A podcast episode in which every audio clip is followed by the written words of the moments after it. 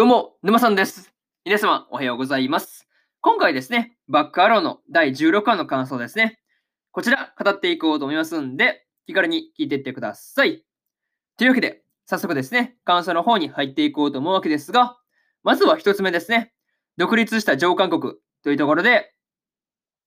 独立をですね、宣言してから、まあ一気にですね、2ヶ月が経過していたわけですが、まさかね、こう、アタリーが国王になってるとはね、思わなかったですよね。うん。てっきりですね、こう、アローが王にね、王様にですね、アローがこう、王様になってるっていうふうにね、まあ、ばかり思っていたので、まあ、アタリが王様っていうのはね、まあ、純粋にびっくりしたなっていう話でした。またですね、こう、調印式用のね、まあ、アタリの衣装がですね、まあ、こう、胸元がですね、もうばっくり開いてですね、まあ、なかなかこう、その辺が、こう、エッチなドレスだなっていうふうに思ったりはしましたね。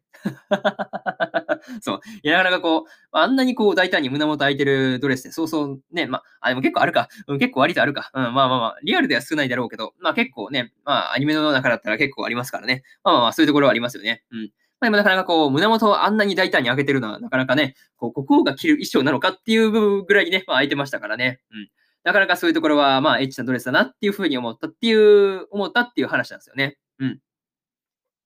まあそういうところとか、まあでもね、こう、アタリが国王でね、まあそのアタリ国王のもと、まあね、まあ亡命したフィーネ姫が国家顧問の、まあ、役職についていたりとか、まあ州がですね、あの一手に外交を受け持ったりとかですね、まあそういうところに、こう適材適所にですね、まあこの人材を分担してるところがね、まああのなかなかその辺がですね、まあ随分その国家らしいというかね、まあ、そういう感じになってるなっていうのは思ったりしました。しかもですね、こう、グランエッジャーの中でもですね、こう、農業とかですね、まあ、牧畜とか、まあ、そういうところをですね、まあ、開始して、まあ、徐々にね、まあ、国らしくなっているというか、まあ、自分たちで、まあ、食料を生産して、まあ、食べていくっていうことをしてますからね。まあ、そういうところが、こう、だいぶね、あの、国らしくなったなっていう話だし、まあね、そういうことがですね、まあ、できるほどにグランエッジは広いんだっていうところで、こう、改めてですね、あの、巨大、巨大なグラグランエッジはやっぱりでかいなっていうのをこう、実感するというか、まあ、そういうところが多かったなっていう話でした。はい。まあね、そういうところを含めて、えー、一つ目の感想である、独立した上韓国というところを割っておきます。はい。で、二つ目ですね、劣化での外交というところで、劣化とですね、まあ、対等に外交を行うためにですね、州とアローがですね、劣化へと直接赴いていましたね。うん。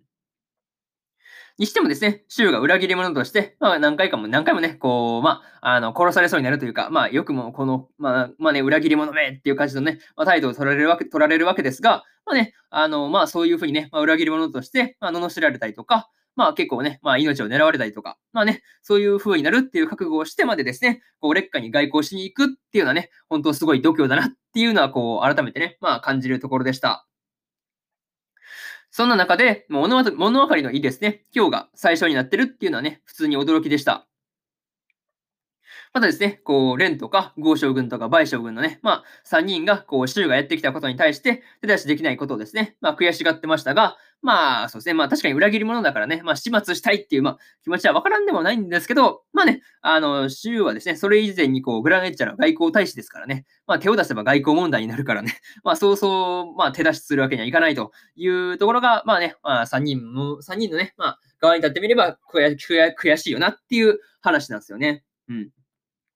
まあ、でもね、それでも実際にですね、まあ、レンは州に襲いかかっていたわけですが、まあ、この時のですね、レンとアローのバトルの動きですよね。まあ、これがこう、ぬるぬるね、もう動きまくってたんで、まあ、それがこう、アクションしてるなっていう感じですごく良かったという話ですね。うん。個人的にめっちゃあの動きがめっちゃ好きですね。こうしかもアローも直接戦闘めっちゃ強かったよね。その辺がすごい意外だ意外というか、思ってた以上にこう素手で戦えてるなっていうのは思ったりしました。うん。まあ、そういうところを含めてですね、まあ、なかなかこう外交をするのも大変だなっていうふうに感じたっていう話で、二つ目の感想である、劣化での外交というところ、終わっておきます。で、三つ目ですね。調印式の前にというところで、調印式ではですね、壱岐合衆国の人たちやですね、え美少年牧場の人たちといてですね、まあ、懐かしい顔ぶれがね、まあ、揃っていてですね、すごい楽しかったなっていうところでした。ただね、こう、調印式が始まるっていうタイミングで、テイス、元最初ですよね。元、まあ、元最初がですね、あの、元最初であるテイがですね、まあ、飛行型の城塞戦艦で劣化を攻撃するという、まあ、緊急事態が始まっ、まあ、起こってしまっていたわけでしたね。うん。まあ、シューとね、アローが、まあ、そのタイミングで、あの、カイとレンと今日のね、3人に、まあ、測られて、ちょっとね、ピンチに陥っていたっていうところだったんで、まあ、そういう面ではね、助かったっていう感じになるんですけど、まあ、余計にね、まあ、面倒なことになったなっていうのが、まあ、正直なところという感じですよね。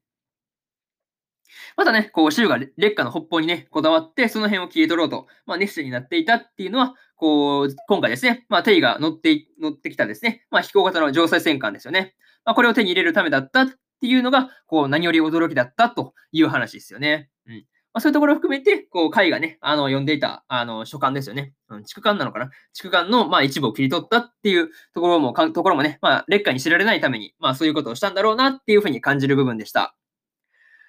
まあ、おそらくね、こう、おそらく州が手に入れようとしたのは、おそらく壁を越えるという、そのために、まあ、あの、必要なんだろうっていうところはね、まあ、わかるんですけど、まあ、あの、そうであるなら、なおさら破壊するのは難しいよね。うん。撃墜するなんてことになったら、まあ、結局、何のために手に入れ手に入れようとしたのかっていうところが、こう、わからなくなりますからね。まあ、そう考えると、まあ、ぶっ壊すっていうわけにはいかないんで、でも、ね、こう、好き放題やらせるわけにはいかないから、まあ、難しいよねっていう話なんですよね。うん。そう考えると、なかなかこう、どうやって対処するんだろうっていうのが、純粋なね、まあ次回の楽しみというか、うん、気になるところという話ですね。まあ、そういうところを含めて、えー、3つ目の感想である、調印式の前にというところ、割っておきます。で、最後にというパートに入っていくんですが、今回ですね、テイを使ってルドルフ選ルドルフ選定教がですね、何か企んでいる感じがあったんですが、まあ、一体何をするつもりなのかっていうところが、まだまだね、読めないところという感じです。またね、こう、ブラーク飛行手段がですね、まあ、丸々グランエッチャ側にね、まあ、裏切るっていうところがね、最高に面白かったし、うん、ピースざまって感じですよね。うん、そういうところがすごい最高に面白かったなっていう話だったし、まあ、しかもね、あの、黒いバインドアッパーですよね。あの、姫様の、あの、もう一つの人格ですよね。あれが封印されてるバインドアッパーも、あの、回収させてくるっていうところが、こう、プラークも随分とね、出来上がいいなっていうふうに感じるところでした。そしてですね、劣化の上空に現れた飛行型の城西戦艦ですよね。城西戦艦をこれどう対処するのかっていうところもね、見ものだなっていうふうに感じ思ったりしました。またね、エルシャとビットの前に現れたですね、現れた、えー、林道教団なるね、まあ、その、まあ、人物ですよね。まあ、そのことも含めて、次回が楽しみすぎるというところで、今回のバックアローの第16話の感想ですね。こちら、終わっておきます。でですね、えー、今までの、えー、放送でですね、えー、第1話から第15話の感想の方は、それぞれ過去の放送でですね、放送でですね、えー、ペラペラ喋ってますんで、よかったら過去の放送もです、放送もですね、合わせて聞いてもらえると、えー、より一層ね、バックアロー楽しめるかなっていうふうに思うんで、まあよかったら聞いてみてください。っていうのと、えー、今日はですね、他にも日本更新しておりまして、焼くならマグカップもの3話の感想と、フルーツバスケットザ・ファイナルの第3話の感想ですね。この2本更新してますんで、よかったらこっちもですね、アニメの本編見てから、あの、こちらのね、感想の方も聞いてもらえると、より一層ですね、アニメのね、方を楽しめるかなっていうふうに思うんで、よかったら、えー、聞いてみてください。っていうのと、えー、明日ですね、えー、明日はですね、4本更新する予定でして、えー、エデンズゼロの第2話の感想と、さよなら私のクラマーの第3話の感想、そしてですね、真っ白の音の第4話の感想と、ドラゴンクエスト大の大冒険の第29話の感想ですね。この4本がですね、この4本を1、2、3、4と更新する予定なんで、えー、よかったら明日もですね、ラジオの方、意見来てもらえると、ものすごく嬉しいですというところで、本日、えー、4本、4本じゃない、3本目のラジオの方、終わっておきます。えー、以上、沼さんでした。ここまで聞いてくださってありがとうございました。次回の放送でお会いしましょう。それじゃあまたね。バイバイ。